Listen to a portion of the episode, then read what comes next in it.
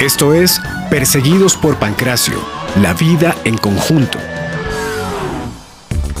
Les damos de nuevo la bienvenida a su podcast favorito, Perseguidos por Pancracio.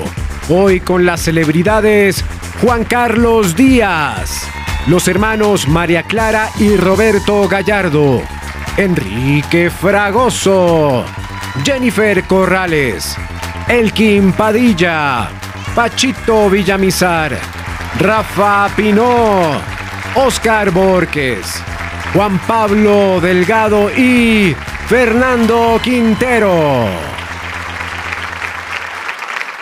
Ah, yo me acuerdo de Pancracio, que era bien bravo y yo, yo estudiaba en el, en el colegio, ahí mismo en la, en la unidad residencial, era el colegio unidad residencial Y entonces había, en ese momento, pues no había TikTok, pero sí había Challenger. Y entonces el challenge era irle a tocar la cola a Pancracio. No, yo, sí, no, yo, yo no participaba, pero sí estaba de testigo. Me acuerdo que se iban a pegarle una palmada en la cola de Pancracio y a salir a correr. Yo debía tener como nueve años. No, pues salía a correr detrás.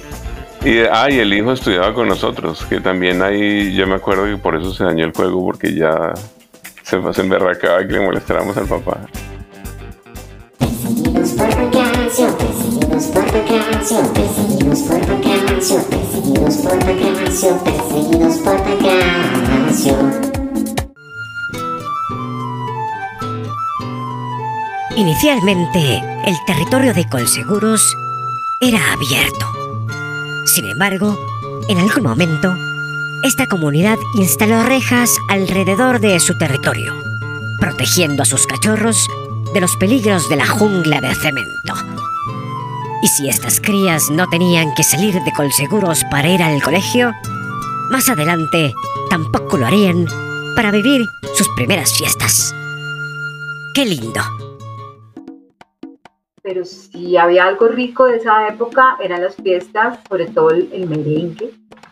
El merengue, eh, yo creo que es de las es como una institución también porque pasa el tiempo y todo, pero pone una canción de merengue vieja a ver si la gente no se emociona y no baila y no se la sabe.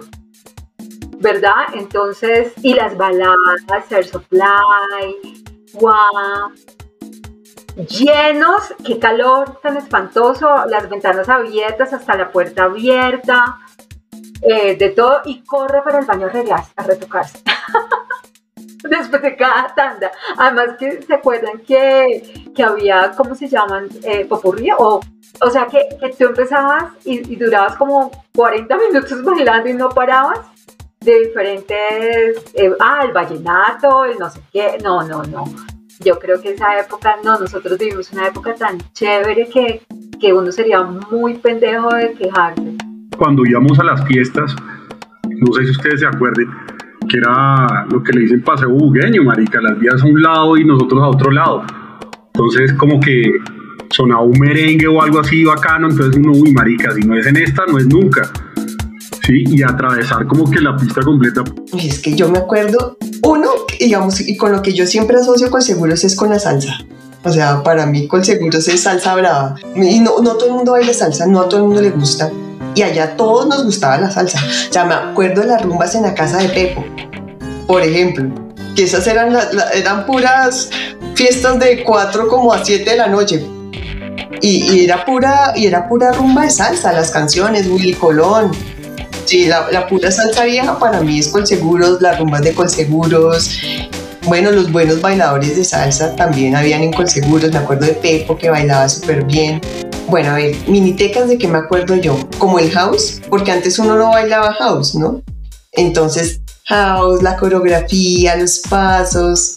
Sí, o sea, ahorita uno dice uno, yo cómo hice esto, cuando uno aprende a bailar es lo que a uno le gusta, eso ahí ya necesita uno como, como un pana de que le guste a uno lo mismo. En mi caso se dio fue con Leo Mayorga, yo con Leo Mayorga y el house, marica, nosotros, nosotros alcanzamos a, tener como coreografía y maricada con, con, house.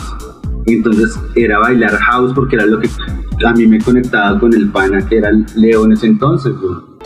Perseguidos por Pancras Eh, no pude estar en muchas, pero todavía recuerdo cuando se hacían fogatas allá en el rompoy, a las que salían todos los grupos de todas las edades y eso me parecía re lindo, porque ahí ya no había peleas, no había problemas, no había nada, sino realmente era nada organizado por adultos, sino todo el mundo armaba la vaina y eso era el putas. A mí me encantaba, me encantaba. Ese, ese es uno de los recuerdos más lindos porque ahí era cuando uno sentía que estaban con seguros, con todos. Claro, y además todo, en esa época estaban de moda las grabadoras, que yo sacaba grabadora para bailar salsa con todas las niñas. Entonces eso era eh, todo y las montañitas de alrededor era repleto de gente. Yo sí me acuerdo, debía haber unas, no sé, 40 personas fácilmente. Eh, era el sitio, llegó la época de las novias, la época de sentirse uno ya libre, en plena adolescencia, entonces ahí quemábamos llantas. Y conseguíamos llantas por allá en San Per Mendoza, por la ida, la ida hacia Palo Quemado, traíamos llantas tiradas ahí en el piso viejo y quemábamos la llanta Ahí salía siempre Humberto Ángela con su guitarra a tocar. A veces iba Roberto eh, a tocar, me acuerdo mucho Led Zeppelin, Hotel California. No había llegado el, rock en español, entonces nadie cantaba en español. Obviamente uno, uno balbuceaba, porque Esto es un programa en español, así que hablas español o te vas. ¿Me estás entendiendo? Lo que te corre en esa sangre es Colombia. Así que no te equivoques. Y esto es un programa en español.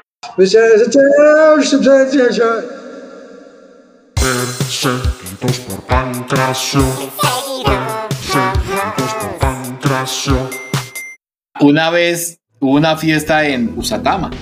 Y entonces llegamos todas las generaciones a la famosa fiesta.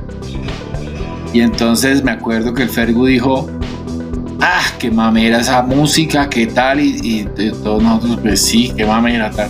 Hagamos una fogata. Yo voy por mi guitarra, Roberto va por su guitarra, todos vamos y vamos al, al, potrero de Usatama. Allá nos encontramos en 10 minutos y así fue.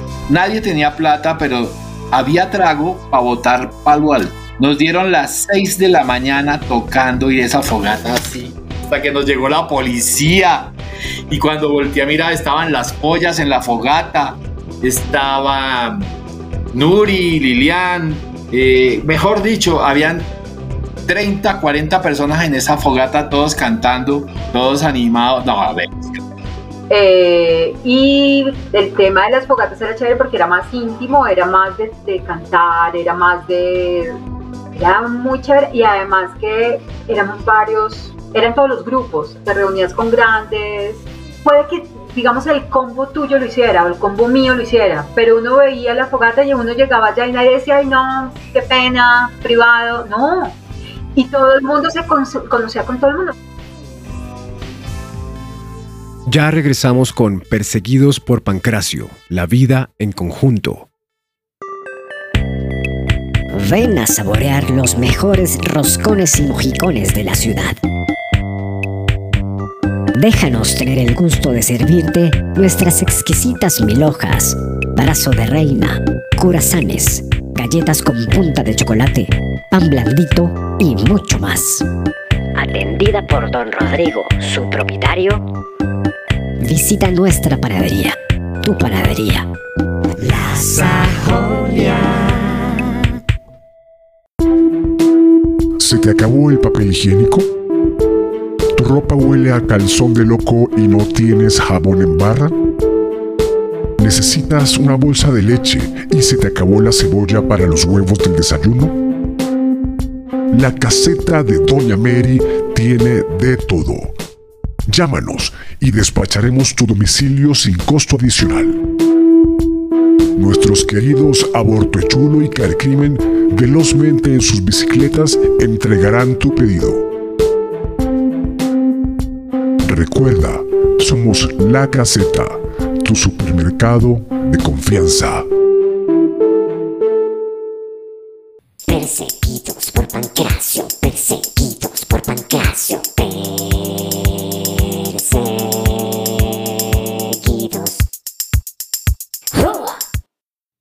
Y por supuesto, en Perseguidos por Pancracio tenemos espacio para el amor. Era por grupos, entonces estaba el grupo de los más grandes que estaban unos churros, que uno, porque entre otras, por seguros tenía casting. O sea, eran, o yo no sé si es que uno los veía todos. Un personaje que yo no me acuerdo del nombre de él, pero que yo era chiquita, y yo me acuerdo que pasaba y saludaba, caminaba y, yo me ponía rojo y todo. Y luego apareció siendo director de, de novelas de, o de series de, de la televisión colombiana. Las nenas y las toñas, que eran las hermanas de Toño, las toñas. Todas eran Madonna divinas, además que eran un poco churritas, weón. O sea, si contamos, Martica del Real, las dos hermanas de Toño, Paula y Claudia, eran divinas. Magda, que vivía en Usatama, también era un churrito de vieja. Había un montón de chicas lindas. O sea, yo, yo creo que todos, o sea, nosotras todas estábamos tragadas de alguno de, lo de los solafos. Eso sí, con algunos funcionó, con, con otros no. Después uno cambiaba y, y así, iban rotando. Entre las toñas y las nenas, las nenas eran las rebeldes, ¿no? Entonces estas tenían una competencia tremenda entre ellas y decían, no nos los pueden quitar, no nos los pueden quitar. Y entonces hacían listas, cada una hacía una lista y hacía un top 5 con nosotros. Entonces algunas las encabezaba Oscar, otras las encabezaba yo, otras el Pepo, otras Ale y tenían en orden y entonces la obligación que tenían ellas era rumbearse al que tuvieran de primero si no podían con el primero, con el segundo, si no podían con el segundo para acaparar la vaina, para controlar el mercado. Entonces podíamos rumbear a todas esas niñas. Muy lindo de parte de ellas, ¿para qué? Los Olafos mostraban sus primeros pinos como emprendedores. Nosotros además eh, llevábamos un poco más allá de eso y entonces les decíamos, bueno, vamos a hacer un, concursito de tangas porque ustedes están muy lindas y las chinas y madres nos desfilaban en las tanguitas, en los cuquitos. Y nosotros llegamos a evolucionar con ese tema y entonces ya éramos nosotros los que hacíamos las vainas y entonces em, ellas nos decían eh, eh, bueno, ¿qué nos tienen para hoy? Y Oscar y yo les decíamos, bueno, les mostramos una hueva por 50 pesos y todo el combo por 100. y todas tenían platica y les, mostramos el paquete mío. También fueron testigos de eventos paranormales. Nosotros llegamos de rumbear, los cuatro, llegamos a mi casa. Entonces, nosotros dos nos hicimos en en mi cama como nos acostamos, la cabeza para un lado y los pies para el otro y, así dormíamos. Y de pronto, Ale y la calva, yo tengo unas colchonetas y Ale y la calva se quedaron ahí en el, en el, pues abajo en los pies cuando de pronto como a los como a los 10 minutos abrimos el ojo, volteamos a mirar y dijo, nos están asustando, un fantasma. Porque la, calva estaba encima de Ale y estaba tapada con la colilla. Nos están asustando, eso, nos asustan. Perseguidos por Pancracio. El 13 de 10 y esa vieja hermano estaba loca, weón. Y va saliendo mi mamá, weón, del apartamento. Y cuando me llama me dice, venga, mijito, quiero que vea una cosa en las escaleras. Y yo, Ay, puta, ¿qué pasó? ¿Qué hice? de lado a lado, marica, rayado así con marcador indeleble, Juan Pablo, hazme el amor. no, era en, en la baranda, weón. Todo el mundo que pasaba por ahí veía esa mierda. ¡Limpie eso! pero yo no fui. Un gran ejemplo eh, de pronto, si Alfonso y Lilian escuchan este, este podcast, un gran ejemplo es ese amor que ellos se tienen. Yo no sé cuántos años llevarán juntos. Bueno, ojalá que cuando escuchen este podcast eh, no se sientan viejos cuando yo digo que son un gran ejemplo para muchos de nosotros. Mi anciana su abuela, ¿eh? La institución del mal yo tenía 13 años, si no estoy mal.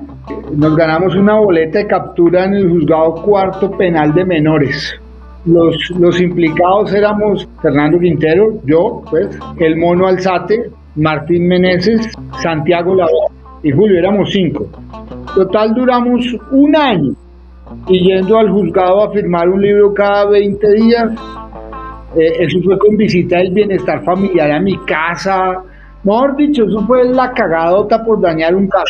Porque le dañamos un carro al papá de la cuca, de la cucaracha cada 20 días siguiendo al juzgado hasta que nos declararon coautores de daño a cosa ajena.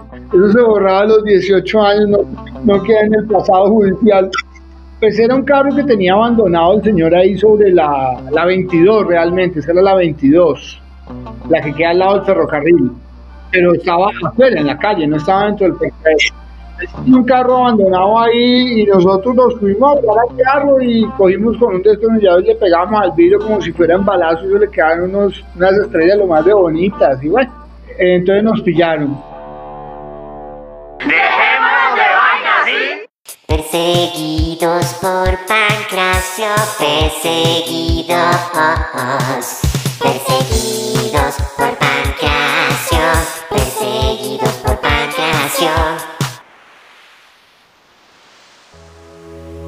Eso, digamos, es algo súper bonito con seguros. O sea, esa interacción entonces de las diferentes generaciones, en compartir todo el tiempo, los juegos.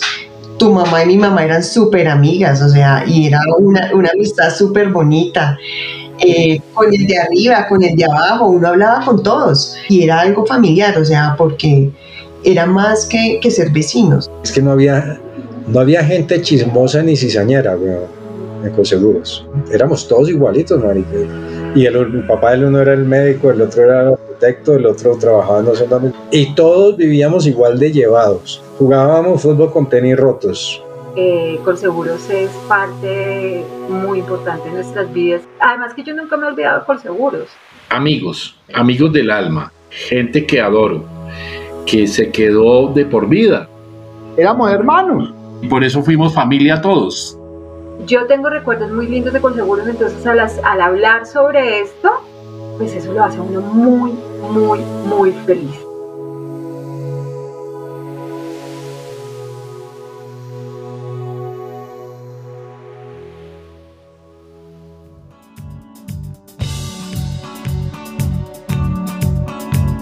Y llegamos así al final de la primera temporada de Perseguidos por Pancracio, la vida en conjunto, si te gustó este podcast, recomiéndalo y compártelo en tus redes. Escríbenos y cuéntanos cómo te pareció y cuáles historias deberíamos tener en cuenta para una segunda temporada. Recuerda que puedes apoyarnos en Patreon o en Neki. Este podcast fue producido por Leonardo Borges con José Guillermo Díaz. Esperamos escucharnos en una próxima temporada.